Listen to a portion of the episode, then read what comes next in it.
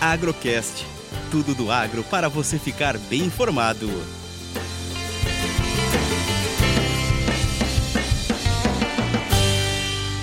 Análise de mercado, mesa de operações, Minas Sul. A bolsa iniciou a semana com um belo movimento altista, abriu de manhã em baixa, desceu até 196,70 por libra, recuperou na parte da tarde, fechando a 204 com 270 de alta, tem uma resistência 206,80, outra 210.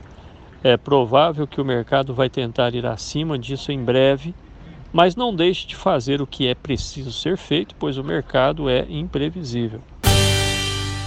O dólar abre a semana firme no campo positivo, dando sequência à tendência de alta das próximas semanas.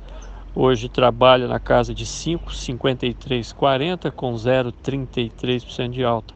Os fundos têm uma posição vendida grande que precisam recomprar até o final do ano.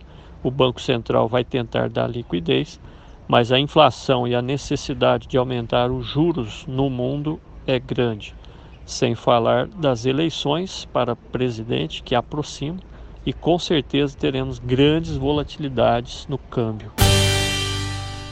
Mercado físico abre a semana entre 1.200 e 1.230 para cafés finos, uma segunda-feira calma. Muitos emendaram o feriado do dia 12, amanhã, deixando a semana mais lenta. Nossa região acumula mais de 160 milímetros de chuva, em outras regiões cafeiras também, somente neste mês de outubro, e tem previsão de mais 100 milímetros nos próximos dias. A florada foi bonita, porém pegou a, a lavoura desfolhada. Vamos acreditar numa excelente safra para 2022. Eu sou Eberson Sastre, uma excelente semana, um ótimo feriado para todos nós. Agrocast. Commodities, economia, sustentabilidade e todos os assuntos relevantes do agro você encontra aqui.